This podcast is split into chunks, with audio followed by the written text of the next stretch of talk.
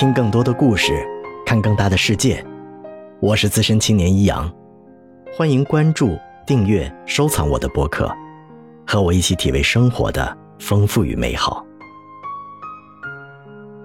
继续分享朝鲜战俘营的斗争故事。一九五二年五月七日，朝鲜战俘营的中朝战俘利用与美战俘营总管杜德准将谈判的机会，将他活捉。一切。发生的如此突然，当警卫反应过来时，广场上已空无一人了。肥胖的杜德将军极力挣扎着，扭回头，断断续续的呼唤：“Save me, save me，救救我！”但他哪里挣得脱抓紧了他四肢并抬离地面的四个壮士的铁臂？勇士们就这样将杜德将军飞速的抬走了。与此同时，在大门上空立即竖起了巨幅横标：“我们升服了杜德准将，待我们和他谈判结束，就安全的交还你们。如果你们胆敢开枪，杜德将军就性命难保。”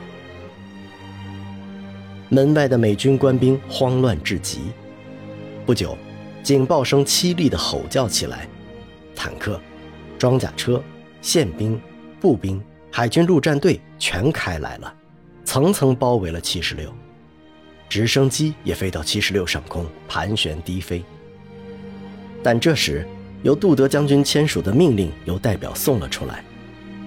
我命令，为防止事态扩大和确保我的安全，绝对禁止开枪。我同意立即召开全岛朝中战俘代表大会，协商解决问题。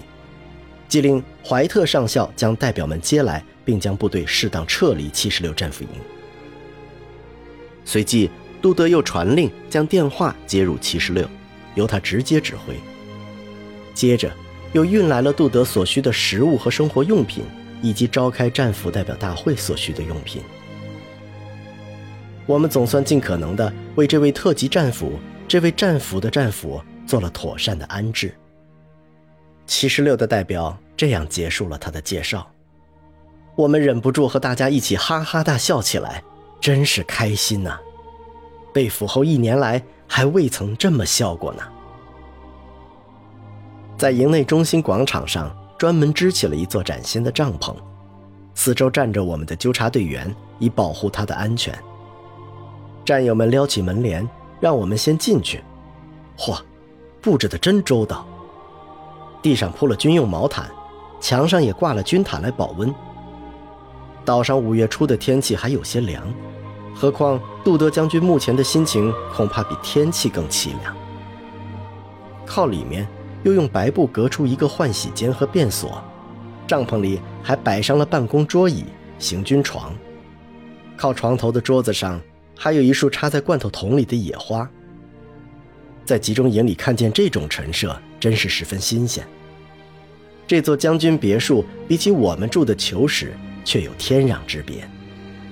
难怪第二天，当刚被派来接任杜德职务的美第一军参谋长科尔逊准将在电话里发愁地问杜德受到的待遇如何时，他竟得意地回答：“您不用担心，我在这里生活的像中国的皇帝一样。”却说我们进去之时，杜德将军正双臂叠在脑后，仰卧在行军床上，大块头的身躯深深陷在帆布里。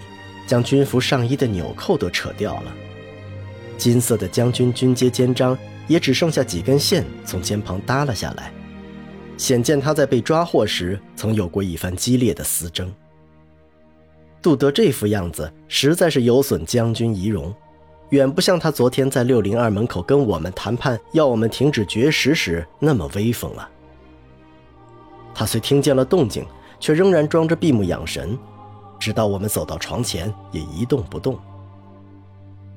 我们互相看了看，老孙朝我向杜德摆了摆头，我会意的笑了笑，便用英语向杜德客气的喊了声：“喂，将军阁下，我们来看看您。”啊啊！谢谢你们，谢谢你们。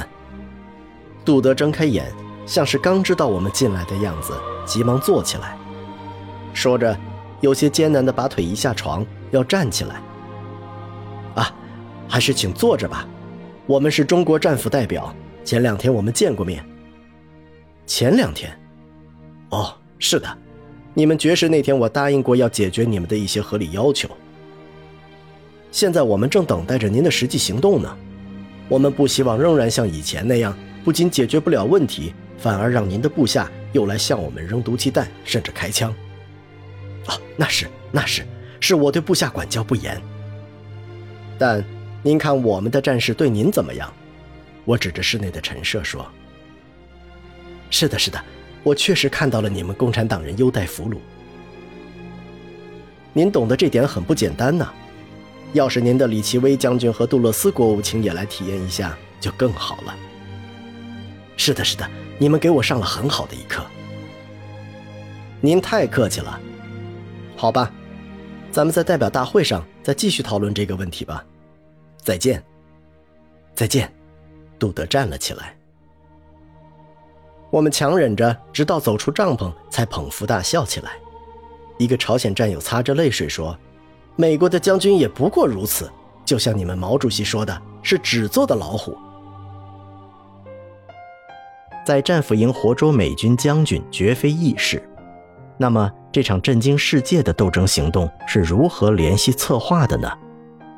对祖国的思念又如何牵动着？远在异乡的战俘们的心呢？欢迎关注订阅，继续收听发生在美军战俘营的斗争故事。